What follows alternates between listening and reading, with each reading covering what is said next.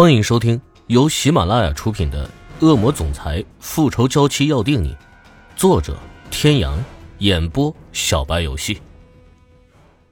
第三百六十二集，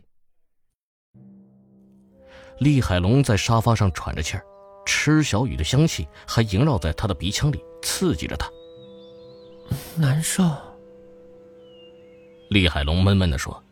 喝醉后的厉海龙已经看不到他那个玩世不恭的样子，现在躺在沙发上的厉海龙就像小孩一样叫唤着难受。我要喝水。厉海龙突然坐起来，嘟着嘴，面无表情的看着池小雨。看着厉海龙这副模样，池小雨扑哧一声笑了出来。这是他第一次看见厉海龙这个样子，平时就算喝醉了，他也是比较清醒的。都没试过像今天这样变了个人似的。池小雨起身去给厉海龙倒了杯水，走到他旁边，像哄小孩一样哄着厉海龙：“乖，来喝水。”厉海龙喝着喝着扭过头去，水差点倒了他一身。池小雨放下水杯，对厉海龙说：“你不乖哦。”厉海龙看着池小雨，伸手一把拉池小雨到了自己的怀里。慢慢靠近他，池小雨好像发现了他接下来要做什么，用力的推着厉海龙，摇着头。厉海龙看到池小雨疯狂的摇着头，挣脱着，他倏然回过神来，推开池小雨。厉海龙痛苦的敲了一下他的头，让自己清醒过来。池小雨被推开后，跑回了房间。他刚刚真是疯了，他差点就亲吻上了池小雨。他知道池小雨最不喜欢这种的。如果他刚刚没有停下来，后果真是不堪设想。他甩甩头，走上楼，看到池小雨房间紧闭的房门，想进去解释，但想想还是算了。现在进去可能还会吓到他。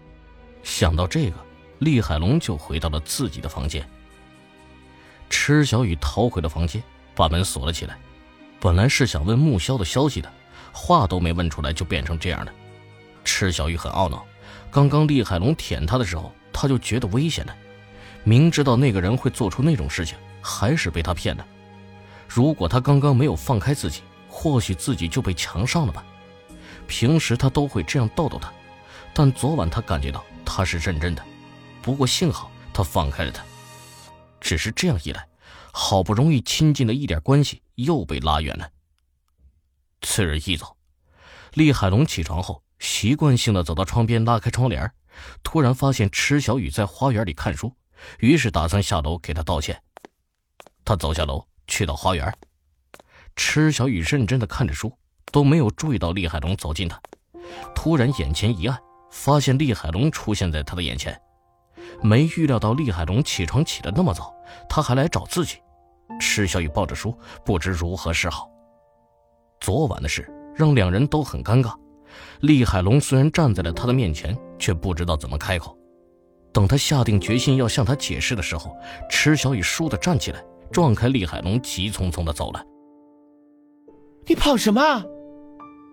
厉海龙站在原地朝池小雨喊，没想到这一喊，池小雨走得更快了，差不多要跑起来了，很快就没影了。厉海龙在心里骂了一句粗口，既气愤又不甘心。他躲什么？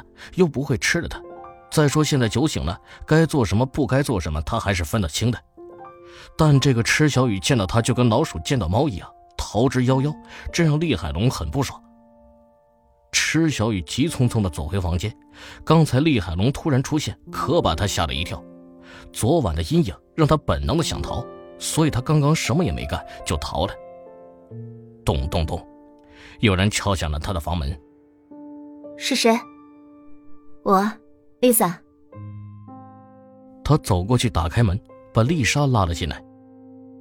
你今天不舒服吗？丽莎奇怪的问。平时这个时候，池小雨都在楼下，今天他来到时，竟然发现池小雨不在，就厉海龙在。他问厉海龙，厉海龙只指了指楼上。丽莎以为他不舒服，就上去找他。池小雨摇摇头。那今天你怎么不下来？尴尬。看到丽莎睁大眼睛，一脸疑惑的看着他，池小雨就把事情经过一五一十的告诉了丽莎。丽莎听后先是震惊，然后大笑。池小雨脸红红的看着丽莎，说：“笑什么？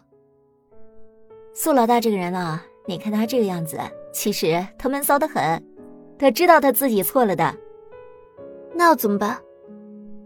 很简单啊，你听他道歉不就好了？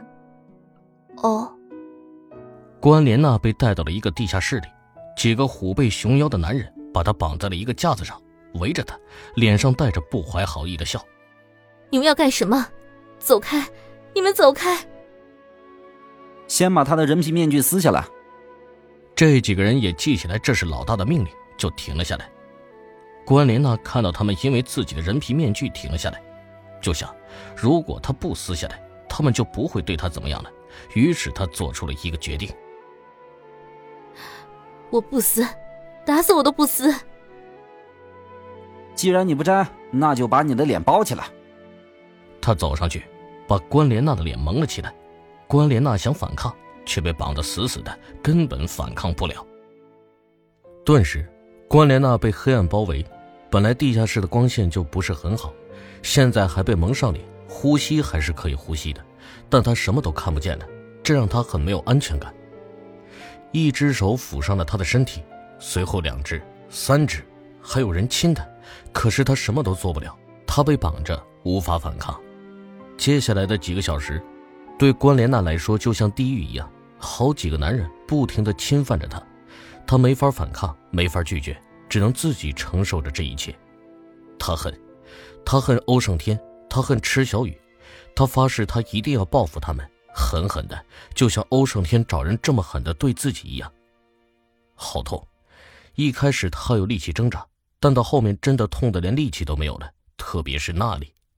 现在他整个人就像一只烂烂的洋娃娃，脑袋耷拉着，手也无力的垂在两旁。迷迷糊糊中，关莲娜听到有人说：“别给玩死了。”虽然不知道这个人是谁，但关莲娜还是很感激，因为至少他的这一句话。那几个人停手了，听到关门声的瞬间，关莲娜昏了过去。再醒过来的时候，关莲娜发现她裸身躺在地上，身上遍布着青紫的痕迹，可以用体无完肤来形容了。他早已预料到自己会变成这样，他也已经心灰意冷了。他想爬起来，但他一动就感觉到撕心裂肺的痛。这时门开了，一个男人走了进来，他手里拿了几件衣服。看到关莲娜已经醒过来了，他把衣服扔给她，自己穿上。关莲娜忍着疼痛给自己穿上了衣服，穿完后她痛得只能靠在墙上。半晌，在那个男人的注视下，关莲娜撕下了他的人皮面具。这面具戴得太久，几乎都要和他融为一体，她差点找不到死口。对于他的变脸，那个男人毫不惊讶。走吧。去哪里？老大那里。各位听众朋友，本集到此结束，感谢您的收听。